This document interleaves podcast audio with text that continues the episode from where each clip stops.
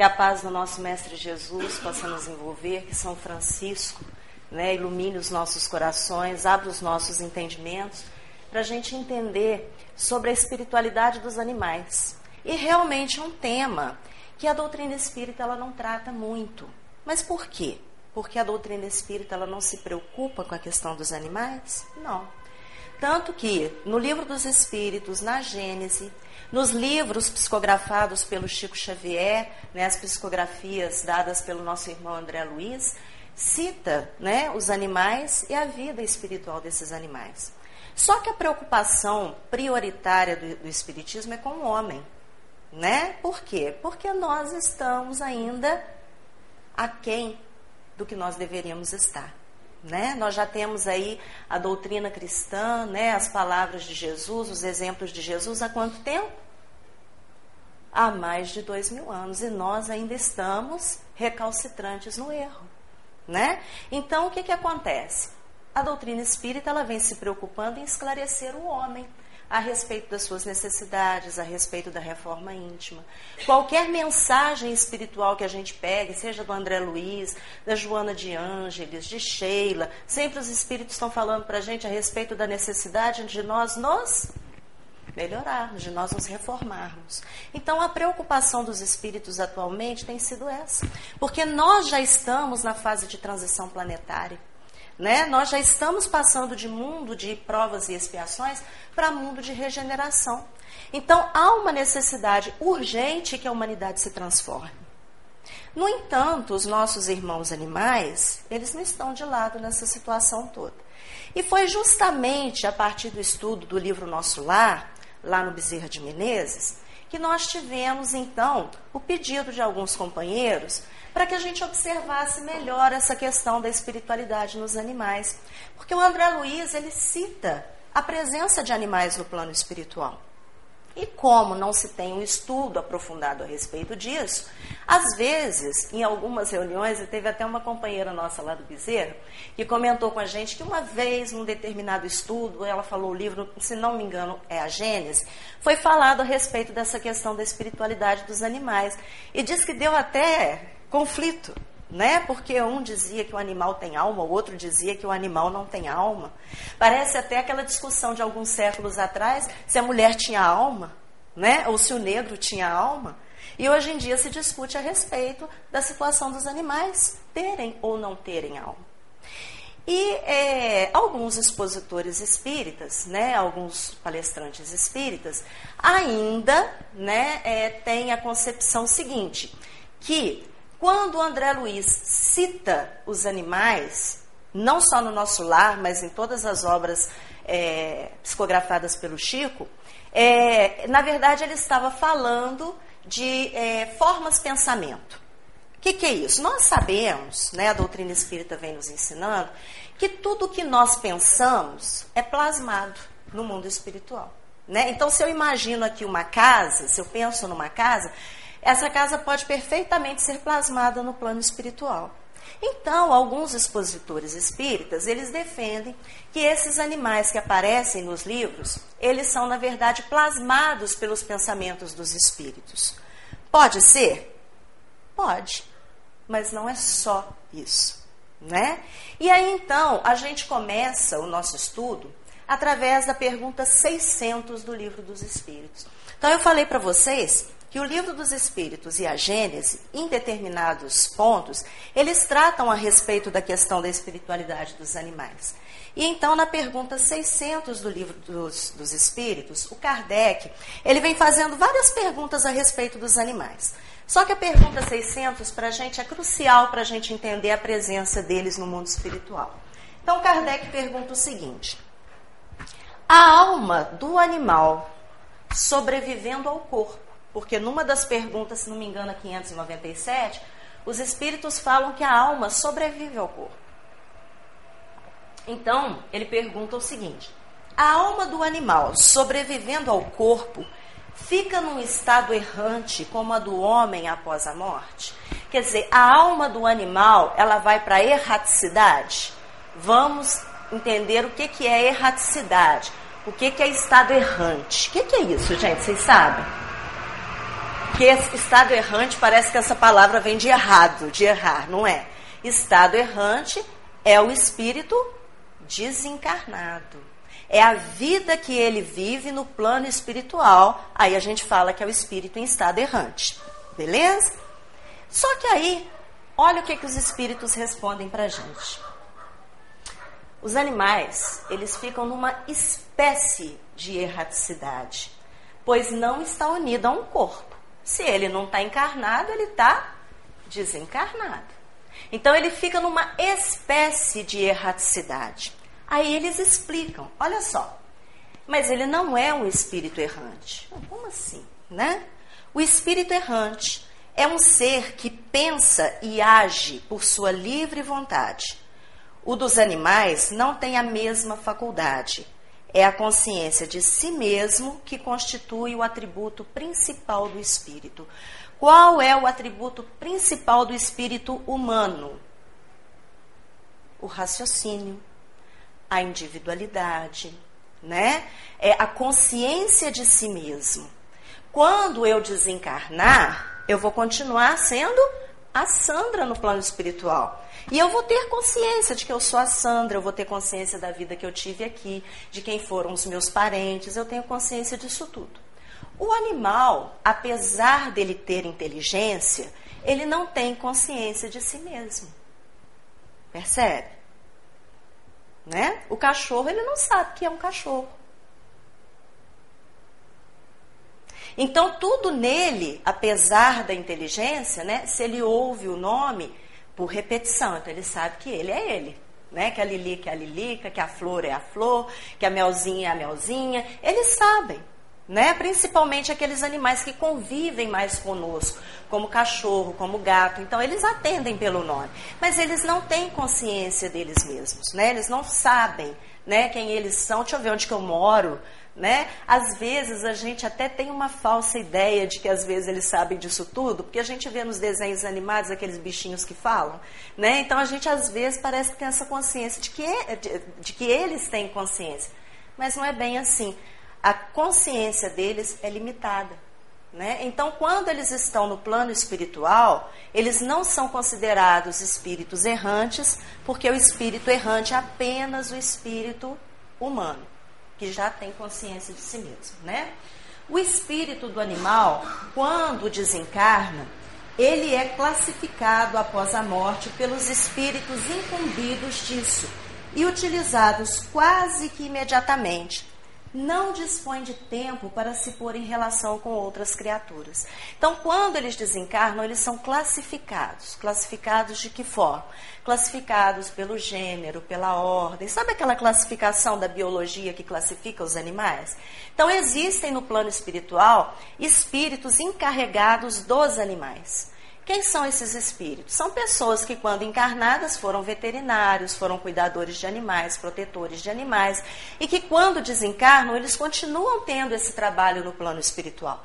Né? Então, eles ficam encarregados da separação da, dos espíritos, né? e a gente vai usar o termo espírito, sim, dos animais. E então, esses animais, eles são levados para uma reencarnação imediata, ou a gente vai ver um pouquinho ali para frente, eles podem permanecer um determinado tempo no plano espiritual. Um tempo que não é muito longo. O Chico Xavier fala para gente que é no máximo quatro anos que o espírito pode ficar no plano espiritual. Né? Depois ele reencarna. A maioria reencarna imediatamente, mas a gente vai falar sobre isso daqui a pouquinho.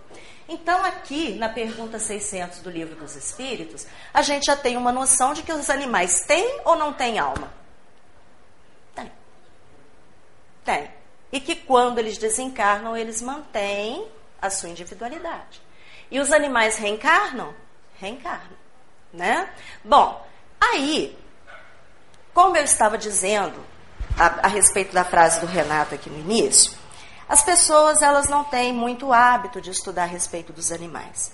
Mas há algum tempo atrás, de uns 20 anos para cá mais ou menos, surgiu no meio espírita um grupo de pessoas que passou a estudar a respeito da questão animal nas, nas obras básicas da doutrina espírita, é, nos livros né, é, que saíram depois da, da codificação espírita que falam a respeito dos animais. E essas pessoas, elas não são simplesmente pessoas interessadas no termo animal. São pessoas, inclusive, que trabalham com animais. Eles são veterinários, são espíritas e eles têm feito um trabalho de conscientização a respeito da questão da, da espiritualidade animal. O que mais se destacou nesse meio foi o Dr. Marcel Benedetti. Tem vários livros dele a respeito da questão dos animais. E ele foi veterinário em São Paulo. E ele, uma vez, quando ele estava ainda fazendo faculdade, um espírito de um senhor, né, ele, ele apareceu para ele e falou para ele que ele tinha uma missão de escrever seis livros a respeito da espiritualidade dos animais. Um assunto que na época que ele fazia faculdade ninguém tratava, né? Então, é, um tempo depois, esse espírito, então, através da psicografia do Marcel Benedetti, ele começou a escrever a respeito dos animais e o Marcel Benedetti foi publicando os livros. Não é psicografia, né? Quer dizer, é, mas ele não, não é, produz os livros como psicografia, mas sim como um estudo a respeito da espiritualidade dos animais. E quando então ele cumpre a missão de escrever os seis livros, ele volta à pátria espiritual aos 44 anos de idade. Mas ele tem seguidores, né? E a doutora Irvênia Prada, que também é uma pesquisadora a respeito da, da espiritualidade dos animais e também veterinária, ela também tem trabalhado constantemente com essa questão é, da espiritualidade animal, né? E a gente trouxe aqui hoje para a gente poder estudar, porque na verdade esse tema ele foi feito na forma de seminário lá no Bezerra de Menezes, que teria duração de duas horas e durou três, né?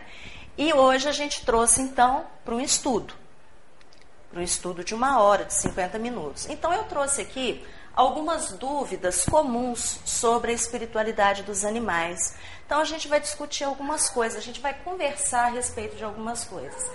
E essa, esse, tema, ele foi uma reportagem que o Dr. Ricardo Luiz Capuano, que também é médico veterinário, ele dá à revista Espírita é, a entrevista a respeito da questão da espiritualidade dos animais.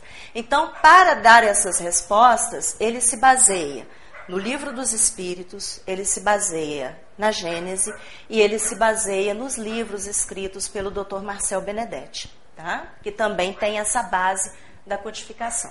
Então a primeira pergunta é a seguinte: os animais têm alma? Mais uma pergunta, de novo, para vocês: os animais têm alma? Sim. E aí ele responde o seguinte: considerando que a inteligência é um dos atributos essenciais do espírito, tão importante que um se confunde com o outro, podendo até serem considerados a mesma coisa, e como os animais agem demonstrando inteligência racional ou não racional através do instinto, eles possuem um princípio independente da matéria que sobrevive ao corpo e pode ser considerado seu espírito, e quando encarnado, sua alma. Então não tem outro termo que ele use ou que o doutor Marcel Benedetti ou a doutora é, é, Ivênia Prada use para designar o espírito do animal. É o espírito. O animal possui um espírito, ele é um espírito, ele não possui um espírito. Ele é um espírito e, quando encarnado, alma. E é assim que o Kardec né, coloca no livro dos espíritos para distinguir nós, quando estamos desencarnados, espíritos, quando encarnados, alma. Ele usa o mesmo termo. Há alguns estudiosos que usam o termo princípio espiritual. Os animais têm um princípio espiritual. Não é princípio espiritual, é espírito. E espírito em evolução. A segunda pergunta: a alma dos animais é diferente da alma dos homens? O que vocês acham? Agora nós vamos conversar. A alma dos animais é diferente da alma dos homens? Sim ou não? Sim, por quê?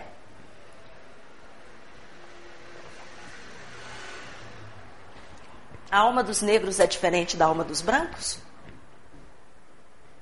A alma das mulheres é diferente da alma dos homens? Por quê? Porque tem o mesmo princípio. E os animais têm o mesmo princípio que nós? Nós não fomos criados por Deus? E os animais? Também, né? Então, é, nós fomos criados por Deus. Só que nós estamos em estágios de evolução diferentes. Quem que é mais evoluído, o homem ou o animal? Né? né? Depende. Depende de quê? Do que que depende? Porque às vezes, quando a gente observa o comportamento humano e a gente observa o comportamento animal, a impressão que a gente tem é qual? Que o animal é melhor, que o animal é mais evoluído do que o ser humano, né? É, nós temos quantos bilhões de pessoas encarnadas na Terra? Acho que na, por volta de 7 bilhões, né? De espíritos encarnados na Terra. E nós temos aqueles que ainda estão escorregando, como nós mesmos, né? Mas também tem aqueles que amam o próximo, que tem carinho, que tem amor, que tem dedicação. Não é isso? Então, será que todos os humanos podem ser classificados, né, como seres terríveis? Não. A gente faz uma ideia, muitas vezes, é, muito tempestade em copo d'água. Sabe por quê?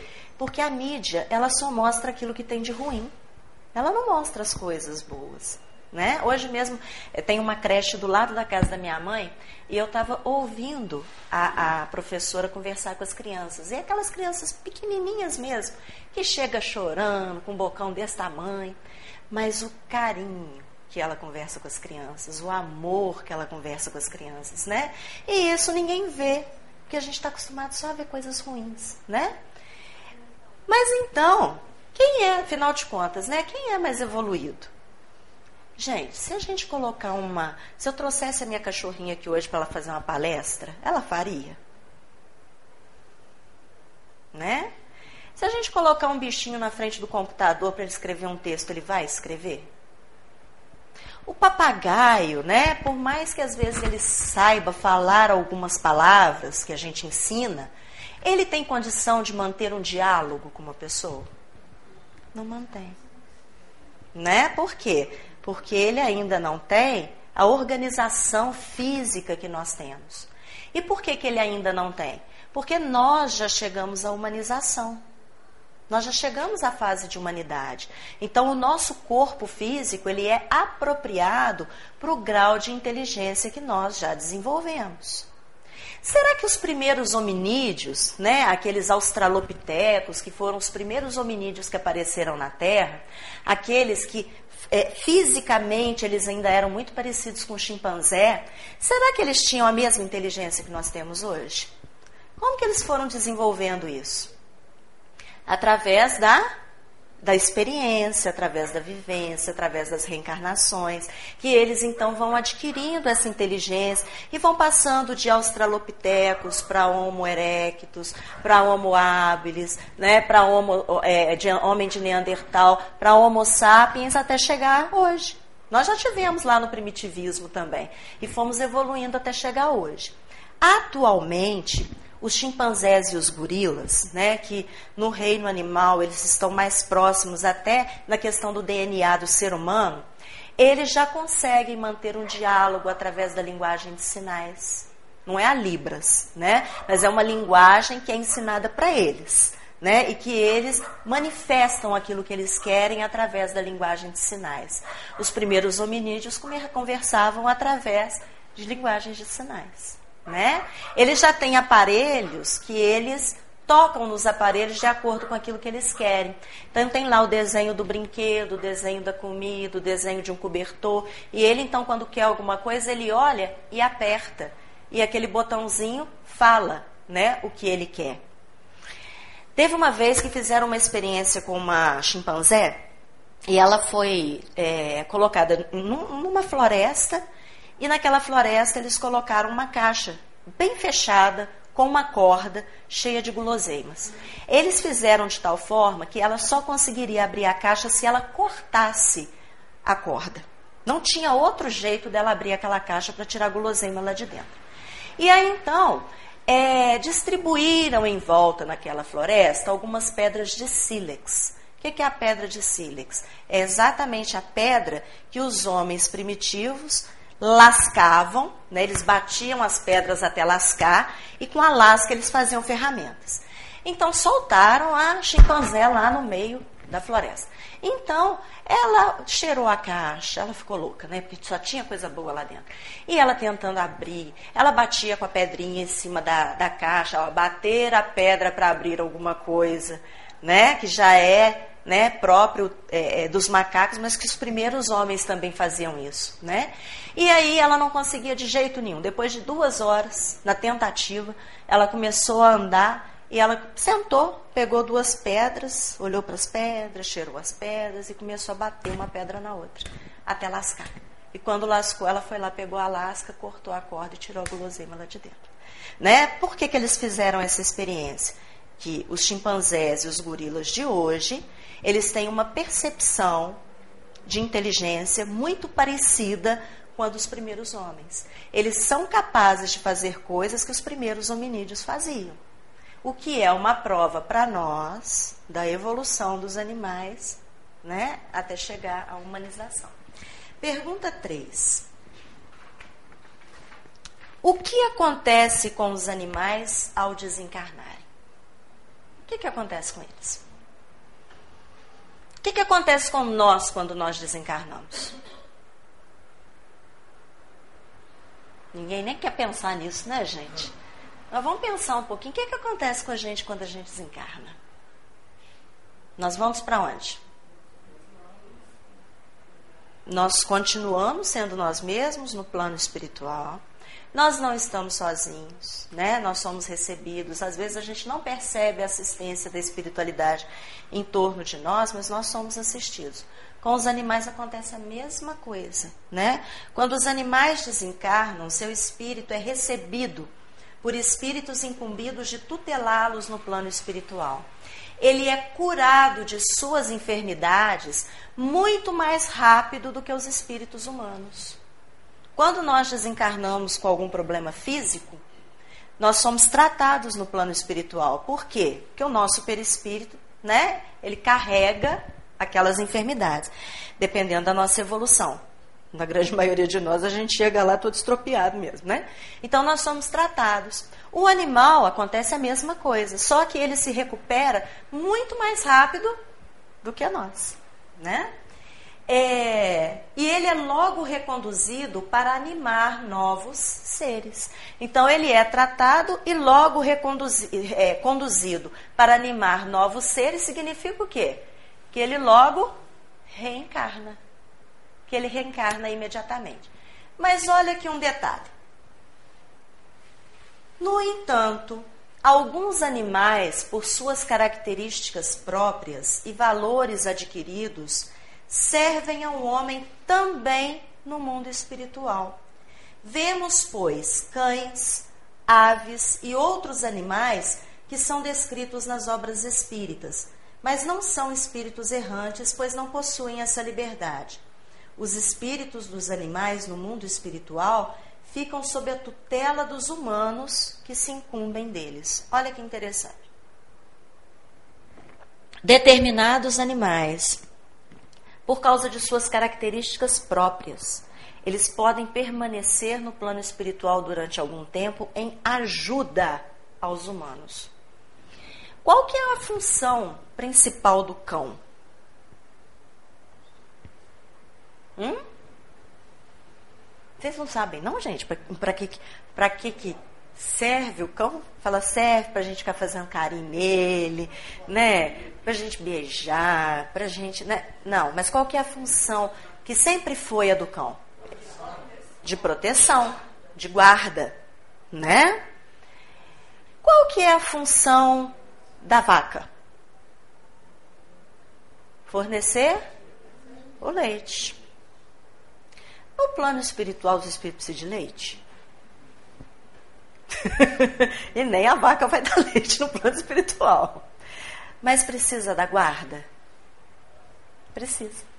Por isso que a gente vê os samaritanos saindo de nosso lar, indo em caravanas no umbral, buscar espíritos para serem tratados, e os cães são levados juntos. Por quê? Porque os espíritos, quando chegam lá, né, na região do umbral, existem aquelas legiões que querem atacar os espíritos. Embora eles não possam fazer isso, né, mesmo porque, né, é, os espíritos que estão lá são muito superiores a eles, mas o cão ele impõe respeito. Então, para aqueles espíritos que ainda estão muito terra a terra, a figura do cão dá medo. Eu não vou lá não, porque eles, né, eles estão guardados pelos cães. Então, alguns cães, eles são realmente utilizados no plano espiritual para guarda. A vaquinha, como ela não tem né, uma utilidade para o plano espiritual, ela reencarna imediatamente. Percebe? Né? Então, o André Luiz ele fala muito a respeito. Olha, lá no nosso lar ele cita Aves de plumagens policromadas cruzavam os ares e de quando em quando pousavam agrupadas nas torres muito alvas. Alguém viu o filme Nosso Lar aqui? Vocês perceberam a ave?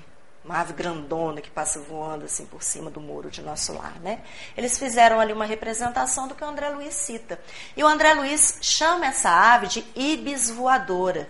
Ibis, né, é uma ave é, cultuada no Antigo Egito e que é uma ave grande e que lá no plano espiritual ela se alimenta de formas, pensamentos negativas. Olha que coisa engraçada, gente, que coisa louca, né? Que ficção científica. Não é não. As aves, por exemplo, um exemplo, o urubu, aqui na Terra, né? Que não é um animal assim muito bem visto, né? Mas ele é o lixeiro da natureza. Porque ele se alimenta de quê? De carniça. Então, as formas, pensamentos negativos são carniças. Né, que a ibis voadora ela se alimenta dela. A diferença é que ela tem uma lá no plano espiritual ela é mais é policromada, quer dizer uma ave de várias cores, né, e tudo mais. É a diferença dela para as outras aves aqui da Terra, né, que se alimentam também de, de, de carniças. Os cães são auxiliares preciosos nas regiões escuras do umbral, justamente por afugentar os espíritos ainda, né, que ainda estão muito arraigados ainda no erro, na materialidade. Animais que mesmo de longe pareciam iguais aos muares terrestres. O que, que são muares? Burros, jumentos, que são que eram utilizados nesses transportes, né, de espíritos do umbral para o nosso lar. Você fala, meu Deus do céu, mas lá em nosso lar tinha aérobus, gente. Por que, que não botava esse povo no aérobus, né? Por que, que não botava esse povo no aérobus? O aérobus ia parar lá no umbral, gente? Não ia. Né? Não era um veículo próprio para aquelas regiões. Então eles traziam, eles falavam que nas regiões muito frias no umbral, os moares ajudavam a aquecer né? Eles em grupo ajudavam a aquecer. Então são, são, são animais que têm funções no plano espiritual e que são utilizados no plano espiritual, né?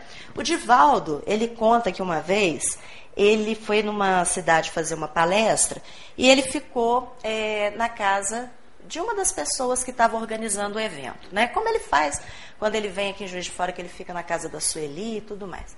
E quando ele chegou na casa que ele entrou, de repente ele fez esse movimento. A mulher olhou, né? Falou, que coisa estranha. Falou, o que, que foi de volta? Ele falou, ah, não, é por, é por causa do cachorro. Ela falou, cachorro? Ele falou assim, é esse pastor alemão aqui. Ela falou, de volta, meu cachorro pastor alemão tem mais de um mês que ele morreu. Falou, ah, então é ele mesmo, ele está aqui. Né? Então, quer dizer, uma prova de que os, os espíritos né, dos animais eles sobrevivem à morte do corpo e eles estão presentes ali. E como eu já tinha falado, Chico Xavier ele fala que os animais eles podem permanecer na casa né, dos seus donos até por um período de quatro anos. Né? É, pergunta 4. Se os animais reencarnam, eles evoluem como nós humanos? Eles evoluem? O que vocês acham? Eles evoluem. Quer ver um exemplo? É, me fala aí, no reino animal, um animal muito parecido com um cachorro. O lobo. Mas o instinto deles é diferente, não é? Alguém encara um lobo aí? chegou na floresta, você está de cara com o lobo, qual que é a sua reação? Perna para correr, né? Se a gente está andando na rua, a gente encontra um cachorro, qual é a nossa reação? Tem gente que corre, né? Mas geralmente as pessoas hoje em dia, o que, que elas fazem? Ou passa indiferente, né? Ou então faz um carinho, mexe com o cachorro, aquele negócio todo. O cachorro já não é uma evolução do lobo? Né? Então, um exemplo. Mas aí os espíritos falam para a gente o seguinte: os animais evoluem, mas eles evoluem pelas forças das coisas. Como assim pela força das coisas? Nós evoluímos como? Nós, seres humanos. Como é que a gente aprende? Pela experiência. Mas nós, como somos cabeça dura para chuchu ainda, né? As nossas experiências, na maioria das vezes, se dá através da. E essa dor cai de paraquedas na cabeça da gente ou somos nós que buscamos? Nós que buscamos. Tudo que a gente passa de sofrimento na terra pode, ser, pode ter certeza que a gente plantou. Minha mãe falou hoje, né? A gente não é obrigado a plantar, não, mas depois que a gente planta, a gente é obrigado a colher, né? Com os animais, a situação é diferente. Porque como eles não têm livre-arbítrio, eles também não têm responsabilidade sobre os seus atos. Então, eles não têm o que espiar. Então, eles progridem, né, pelo contato com o ser humano. Eles progridem até pelo sofrimento pelos quais eles passam, porque a gente sabe que tem muito animal sofrendo muito por aí. Mas eles sofrem não é por expiação como acontece conosco. O sofrimento deles serve como aprendizado e aperfeiçoamento do sentimento. Animal tem sentimento? Tem. Né? O, o animal que ele é criado com amor, o que, que ele vai demonstrar? Amor. O animal que ele é criado com agressividade, o que, que ele vai demonstrar? O pitbull é um animal agressivo? Não. Ele é criado para ser agressivo. Tinha uma senhora que morava aqui no Bairu, que ela tinha um pitbull, ele até já desencarnou. E eu morava em frente à casa dela, né? E o cachorro era um doce. Um doce. E quando uma vez ela me chamou para mim na casa dela, o meu menininho tinha três anos, hoje ele está com 11. Ele tinha três aninhos. E eu entrei com ele no colo. né? Por quê? Porque a gente ouve a fama do pitbull, né? Não tinha nada disso, né? O Zé Vitor passou a mão nele, o Zé Vitor brincou com ele, aquele negócio todo, mas foi um cachorro criado desde pequenininho com amor. Quando os filhos dela, que eram crianças, né, quando o, o cachorrinho chegou, começaram a querer treinar ele para outras coisas, ela não deixou. Falou: não, não quero cachorro violento dentro de casa. Cachorro não é violento, violento somos nós, seres humanos. Né? Então, ele é criado para isso, é a forma como ele é criado. Então, as experiências que a gente proporciona para ele também é, faz com que ele cresça espiritualmente. Então, olha só, é, como ainda não tem livre-arbítrio desenvolvido igual aos humanos, a maioria das situações de aprendizado são motivadas por forças externas à sua vontade. Deste modo, os animais não têm que espiar suas dívidas, apenas aprender com a sua própria experiência. Né? Dizem até que os animais eles podem desenvolver compaixão, piedade. A gente vai ver daqui a pouquinho. No programa Alma Querida, que é um programa que tem lá em São Paulo, né? O Adão Nonato, que também é um palestrante espírita, ele fala o seguinte: os animais evoluem dentre as espécies até se aproximarem do homem. E é pelo contato com o ser humano que os animais irão fazer sua evolução. Então, nós ensinamos, olha a nossa responsabilidade. Nós somos, na verdade, os irmãos mais velhos dos animais. Quando a gente lê a Bíblia, né, vamos pegar lá a Gênese, né, a criação de todas as coisas. Na própria Gênese, embora a gente saiba que o Velho Testamento ele é muito figurativo, né? As histórias que estão lá, elas não são reais, são, são histórias figurativas. Mas lá fala o seguinte, que Deus criou primeiro quem? O homem ou os animais? Não, os animais. Deus criou primeiro os animais e depois ele criou os homens. Mas que os homens, eles deveriam proteger os animais. Lá, segundo a Bíblia, foram os homens que deram nome aos animais. Isso significa o quê? Que o homem se torna responsável pelos animais na terra como irmão mais velho, porque nós somos irmãos mais velhos deles. Outra pergunta para vocês: vocês acham que os animais sentem dor? Possuem sentimentos? Vocês já viram cachorro deprimido? Gato deprimido? Né? Então eles possuem sentimentos sim, eles sentem dor. Olha só, e cada vez mais a ciência vem confirmando esses fatos. Em 2012, o jornal Estado de São Paulo ele publicou uma matéria falando é, que o, o, o título da matéria é Lato, logo existo. Né? Não tem aquela frase, né? Penso, logo existo. Lato, logo existo.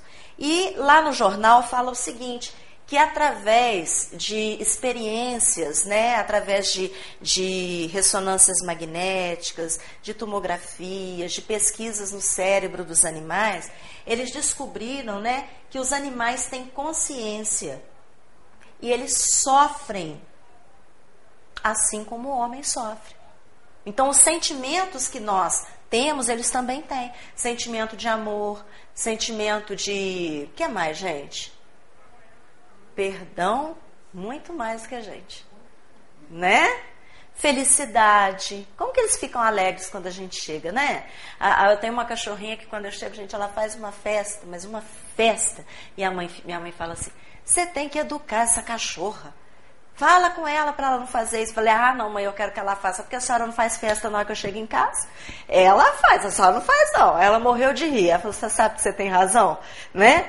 Porque a gente às vezes chega, né? É o nosso outro ser humano lá de dentro de casa, às vezes está com aquela cara emburrada, nem responde a gente direito. Cachorrinho não, pode estar sol ou chuva, né? Eles fazem a festa, os gatinhos, os animaizinhos, né? Então eles têm esse sentimento. E eu achei interessante que eles falam o seguinte: que os animais, eles sentem como homem prazer, medo, dor e até piedade. Os animais sentem piedade. O que, que é piedade? O que, que é a gente ter piedade? A gente ter dó, a gente ter pena, né? A gente olhar o sofrimento do outro e aquilo doer na gente. Os animais têm piedade. Olha que interessante. Outra pergunta: por que os animais sofrem tanto? Se eles não têm livre-arbítrio, se eles não têm o que espiar, por que, que eles sofrem? Já falei. Uma forma de evolução. São as experiências que ele adquire. Mas eu acho, e aí eu não estou falando pela doutrina espírita, isso é uma frase minha, que os animais sofrem muito também por estar em contato com o ser humano. A grande parte dos sofrimentos dos animais são causados pelos seres humanos. Né? Que ainda estão numa fase de confusão. Na verdade, nós estamos assim. Nós às vezes nos achamos muito inteligentes, nós nos achamos muito evoluídos porque nós temos tecnologias de ponta, né? Mas alguns seres humanos ainda estão confundindo muito instinto e inteligência. Estão confusos, eles estão na fase do caos. Então eles fazem cada besteira, né? Então a gente vê muito animal sofrendo na mão de ser humano, muita criança sofrendo na mão de adultos, né? Porque são pessoas que ainda ignoram muitas coisas, né? Então, é, segundo os espíritos, né, os animais eles sofrem não para compensar ou resgatar erros, como acontece com o ser humano, pois seu livre-arbítrio ainda é muito restrito, mas sofrem para que a sua consciência se expanda e alcancem maior conhecimento, que alcancem maior discernimento, para que eles é, consigam fazer com que a sua inteligência, que ainda é restrita, ela se aprimore. Vou dar um exemplo para vocês. É, tinha um, um cachorrinho que ele, uma vez, ficou paradinho na porta de um médico ortopedista. E o médico passou ali, né, pela manhã, quando estava indo para o consultório, e viu aquele cachorrinho ali na rua do lado de fora do consultório. Na hora do almoço ele saiu de novo, tá lá o cachorrinho deitadinho. Chamou a atenção dele, ele resolveu ver, ver né, resolveu ver qual era do cachorrinho, né? Que o cachorrinho não saía dali. Ele então brincando com o cachorrinho, ele percebeu que o cachorrinho estava com a patinha quebrada. Ele era ortopedista. Agora eu pergunto para vocês como é que o cachorro sabia que o homem era ortopedista e ficou ali, a gente não sabe, né? Influências do plano espiritual. Então ele pegou aquele cachorrinho ali, levou lá para dentro, né? E fez lá, né, todo um procedimento para que o cachorrinho ficasse curado. O cachorrinho ficou, ele deixou o cachorrinho ficar ali no consultório durante algum tempo. E depois de alguns dias, quando ele, o cachorrinho já estava com a patinha curada, o cachorrinho começou a manifestar vontade de ir para a rua. Ele era um cachorrinho que tinha sido, né? Viveu na rua. Então ele começou a manifestar, o médico com muita tristeza falou: Ah, meu filho, você quer ir, você vai. Abriu a porta, o cachorrinho foi embora. Um mês depois, ele voltava, né? O, o, o, médico estava voltando para o consultório e o cachorrinho estava ali do lado de fora do consultório. Bonzinho, patinha curada, aquele negócio todo. Mas o cachorrinho trouxe um coleguinha que estava com a pata quebrada. E aí? Olha o sentimento de piedade. Olha como é que é aquela experiência para ele, né? A experiência de ter quebrado a patinha, saber que aquilo dói, né? A experiência de ter sido cuidado deu a ele o quê? Consciência. Consciência. Há pouco tempo saiu na internet de um cachorro que achou um, um, um bebê recém-nascido dentro do lixo. Alguém viu isso? E ele pegou a criança delicadamente e levou para casa. Ele não teve o instinto de se alimentar, né? De morder, de machucar. Não, ele teve o cuidado de pegar com o maior cuidado do mundo e levar a criança para casa. Né? Lá os donos viram aquele negócio todo, a criança foi levada para o hospital, a criança está bem, né? Mas volta e meia aparecem exemplos não só de cães, mas de outros animais que salvaram a vida de um humano, né? O caso da lebrezinha lá, que uma coelhinha, né? Aquelas coelhinhas que têm a pata grandona, né? Chamada de lebre. Então ela estava com o dono dela e o dono dela infartou dormindo. Então ele não teve reação nenhuma para a esposa perceber que ele estava tendo um infarto. Ele infartou e a coelhinha pulou no peito dele e começou a bater com a pata. Olha a massagem cardíaca que a coelhinha estava fazendo nele e ele voltou. Olha que coisa. Né? Então, assim, a gente vê exemplos é, dos animais né, sendo úteis ao homem. Por quê? É só o, instinto? Não, são as experiências que eles adquiriram em outras vidas, né? Que vai fazer com que eles às vezes tenham algumas reações que a gente fica até assinando. Como é que esse cachorro fez isso? Como é que esse gato fez isso? Né? A gente fica surpreendido. É... O Leon Denis, ele fala o seguinte: todos os seres, todos os seres, têm que passar pelo sofrimento. Ao contrário do que a gente pensa, a ação do sofrimento aqui na Terra, ela é benfazeja. A gente sabe disso. Porque a gente, quando passa por um sofrimento, nós, seres humanos, enquanto está passando pelo sofrimento, né, a gente está triste, a gente está. Mas depois que passa, depois que a gente consegue resolver, ou depois que passou alguns anos, quando você olha para trás, alguma coisa se aprendeu com aquele sofrimento. É verdade ou não é? Em alguma coisa aquilo foi útil para você, até mesmo para você ajudar outras pessoas que vão passar pela mesma situação futuramente.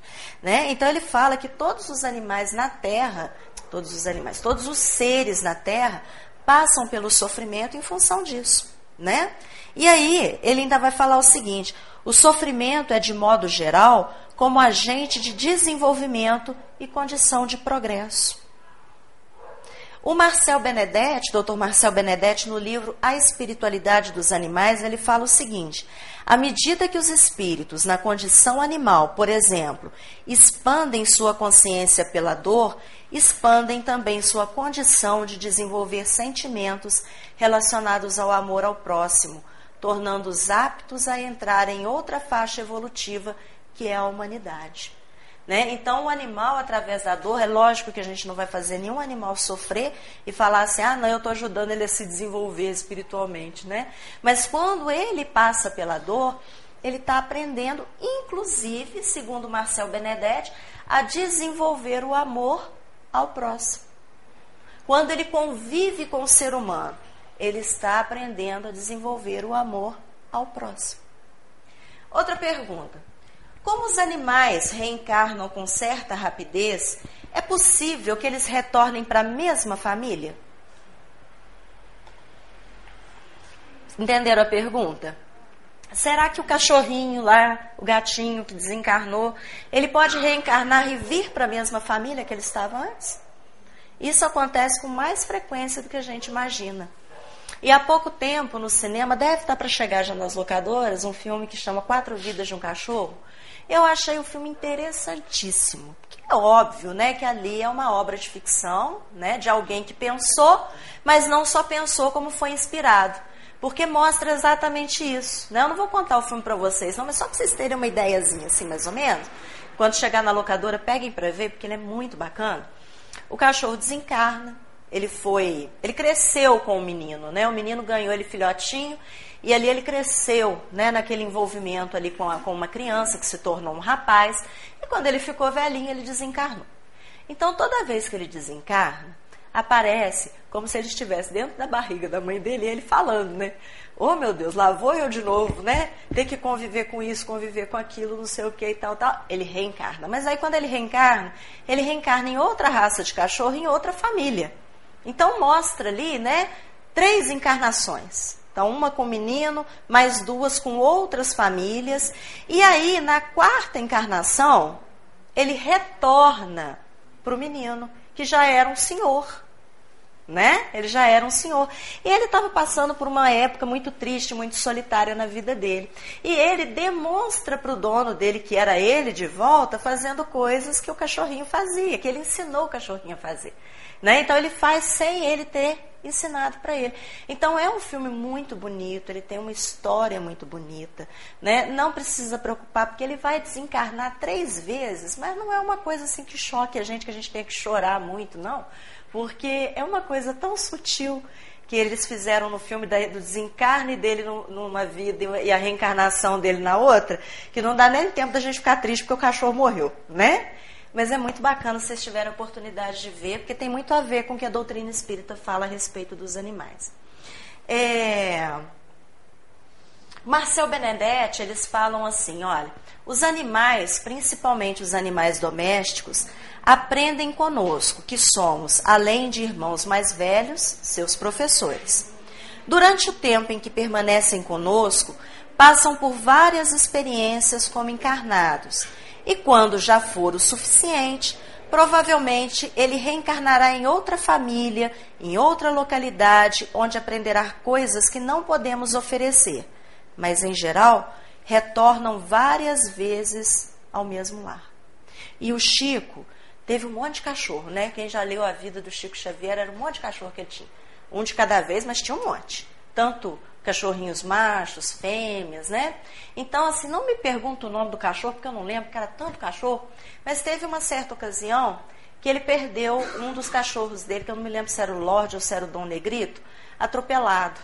E o Chico ficou muito triste. Um tempo depois, vinha o Chico caminhando, ele estava indo para o trabalho, e um filhotinho pulando no pé dele, fazendo a maior festa, não sei o quê. Ele olhou, né, achou bonitinho, mas continuou o caminho dele. E aí então, o, o Emmanuel aparece para o Chico e fala assim: Chico, pare e preste atenção neste cãozinho, Chico. É Dom Pedrito, é o Dom Pedrito. É Dom Pedrito que está voltando para você. Quer dizer, olha o Emmanuel falando para ele, ó, aí o Dom Pedrito aí de volta. Né? Ah, é isso mesmo. Ele desencarnou Dom Pedrito, reencarnou e o Chico deu a ele o nome de Lorde, né? E o Chico diz que o Dom Pedrito ele reencarnou várias vezes e voltou para a casa dele. Então, os vários cachorros que ele teve, na verdade, eram só. Era o Dom Pedrito que tinha reencarnado várias vezes, né? E a doutora Irvênia Prada, ela também fala, a reencarnação pode favorecer o reencontro afetivo entre animais e homens, para continuarem juntos o aprendizado de amor. Agora a gente fala assim: ah, mas o gatinho, o cachorrinho que eu tanto gostava desencarnou. Será que ele vai voltar para minha família? Será que ele vai voltar para minha casa? Eu tenho que ficar procurando por ele? Não. Eles voltam automaticamente. É naquele cachorrinho que você adota, é naquele cachorrinho que aparece na sua casa, que aparece na sua rua. É o cachorrinho que ficou brincando lá no pé do Chico, né? E que ele não tinha percebido que era o Dom Pedrito. Pergunta 8. Se os animais evoluem, aí vem uma pergunta triste. Eles um dia se tornarão humanos? Sim. Né? eles passarão por todas as fases da evolução animal até chegarem à humanização. Nós somos animais também, vocês sabiam disso, né? Que na biologia nós somos classificados como reino animal. Com a diferença que nós já falamos no início, que nós temos o desenvolvimento do raciocínio lógico, né? Que os animais não têm ainda, mas eles vão chegar à humanização. O fato deles chegarem à humanização significa que eles serão maus? Não.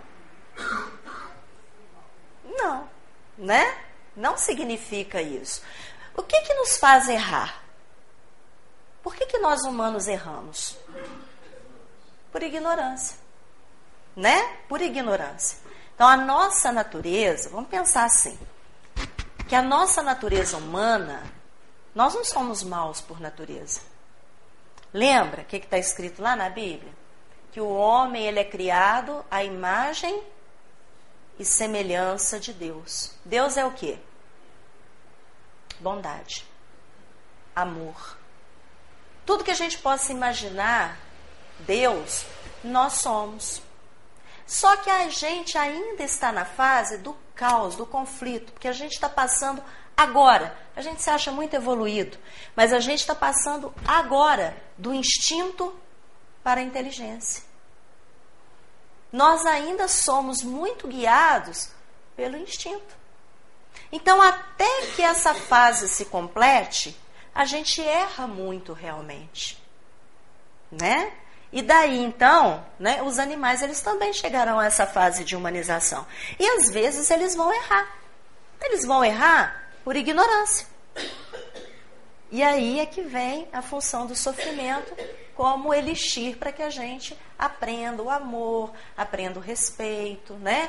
Então, quando eu falei para vocês a respeito da experiência, né, que eles hoje em dia fazem com o gorila, fazem com os, os chimpanzés, na questão da, do desenvolvimento da inteligência, mostrando que eles são capazes de coisas que os primeiros hominídeos conseguiam fazer, como fazer instrumentos através de pedras, se comunicarem através da, da linguagem de sinais, usar até aparelhos eletrônicos hoje em dia para se comunicar, mostra que, para a gente, não para o cientista, mas para a gente que é espírita, que esses espíritos já estão nessa fase de transição do reino animal para uma coisa que não existe, na verdade, né? que é o reino hominal. Não existe reino hominal. Nós todos fazemos parte do reino animal, né? Mas só para diferenciar, a gente usa esse termo reino nominal, né?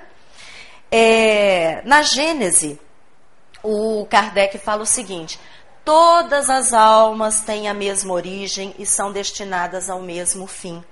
A todos, o Supremo Senhor proporciona os mesmos meios de progresso, a mesma luz e o mesmo amor, tanto aos animais quanto aos homens. Todos nós evoluímos né? Na Gênesis ainda o Kardec fala assim, especificamente sobre os animais. A alma dos animais, olha como o Kardec fala, não é princípio inteligente não. A alma dos animais é, segue uma lei progressiva como a alma humana. Eles também progridem. Finalmente, estes passarão um dia do reino animal para o reino hominal criado só para a gente distinguir, tá? E aí, então, a gente vai chegando ao fim, né, é, fazendo uma pergunta que foi feita na Revista Espírita em março de 1860, na época que o Kardec, né, estava codificando a doutrina, que ele estava assimilando, que ele estava é, é, é, conseguindo as respostas dos espíritos e, e fazendo a codificação dos livros espíritas, ele pergunta o seguinte: pode um animal aperfeiçoar-se a ponto de se tornar um espírito humano? Em 1860. Um animal ele pode chegar à perfeição tal que ele chega a se tornar um espírito humano? E os espíritos respondem: ele pode, mas depois de passar por muitas experiências e existências animais, seja no planeta Terra ou seja em outros mundos. A evolução ela não se dá só no planeta Terra, né? É, como é que Jesus dizia mesmo a respeito do universo? A casa de meu pai há muitas moradas. Então a vida não existe só no planeta Terra, né? Chico Xavier, no livro Mandato de Amor, ele vai dizer o seguinte: Nossos benfeitores espirituais nos esclarecem que é preciso que todos consideremos que os animais diversos, a nos rodearem a existência de seres humanos em evolução no planeta Terra, são nossos irmãos menores, desenvolvendo em si mesmo o próprio princípio inteligente. Eles, os animais, aspiram ser, num futuro distante, homens e mulheres inteligentes e livres. Assim sendo, nós podemos nos considerar como irmãos mais velhos e mais experimentados dos animais. Tudo isso se resume em graves responsabilidades para os seres humanos. A angústia, o medo e o ódio que provocamos nos animais lhes altera o equilíbrio natural de seus princípios espirituais, determinando ajustamentos em posteriores existências. A responsabilidade maior recairá sempre nos desvios de nós mesmos, que não soubemos guiar os animais no caminho do amor e do progresso, seguindo a verdade de Deus. Chico Xavier, Mandato de Amor. Ele coloca para gente que nós somos responsáveis pelos animais e que nós, se não cumprirmos com a nossa tarefa, nós responderemos por isso também. Então, se nós temos um animal sobre a nossa guarda, é nosso dever tratá-lo com amor, com carinho com respeito né? E só para a gente terminar, vocês já ouviram falar de um poeta, escritor chamado Belmiro Braga, que era um poeta aqui de Juiz de Fora? Ele tinha um cãozinho que chamava Príncipe. Onde o Belmiro Braga estava, o príncipe estava também. Então ele faz um verso para o príncipe, que falava assim: Pela estrada da vida, subi morros, desci montanhas. E afinal te digo, príncipe, se entre amigos encontrei cachorros, entre cachorros encontrei-te amigo. Que Jesus nos abençoe a todos.